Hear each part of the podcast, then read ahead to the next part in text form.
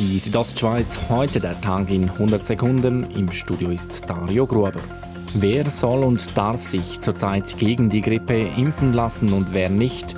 Wegen der knappen Reserve an Grippeimpfstoffen stellen sich auch die Behörden diese Frage. Die Bündner Kantonsärztin Marina Jamnitzki empfiehlt, Grippeimpfung empfehle ich ganz klar allen Risikopersonen und allen Leuten, die im Gesundheitswesen arbeiten. Schweizweit sind die Corona-Fallzahlen wieder angestiegen.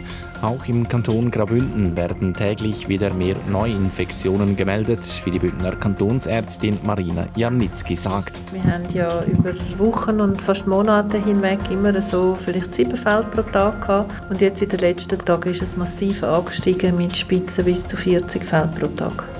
Die vielen Neuansteckungen mit dem Coronavirus beunruhigen auch die Bündner Regierung, wie der Gesundheitsdirektor Peter Payer sagt. Grundsätzlich können wir sagen, dass unsere Institutionen, die Spitäle und so noch nicht überlastet sind, aber die Entwicklung ist schlecht und wir müssen jetzt Gegenmaßnahmen ergreifen. Deshalb prüfe die Bündner Regierung in Absprache mit anderen Kantonen härtere Maßnahmen. Diese würden am Freitag bekannt gegeben werden, so Payer.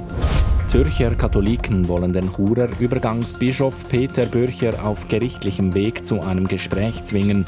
Dazu gelangen sie an das Diözesangericht. Hintergrund ist die Absetzung des Innerschweizer Generalvikars Martin Kopp im März dieses Jahres. Peter Bürcher ist seit Mai letzten Jahres apostolischer Administrator des Bistums Chur. Die Südostschweiz heute der Tag in 100 Sekunden, auch als Podcast erhältlich.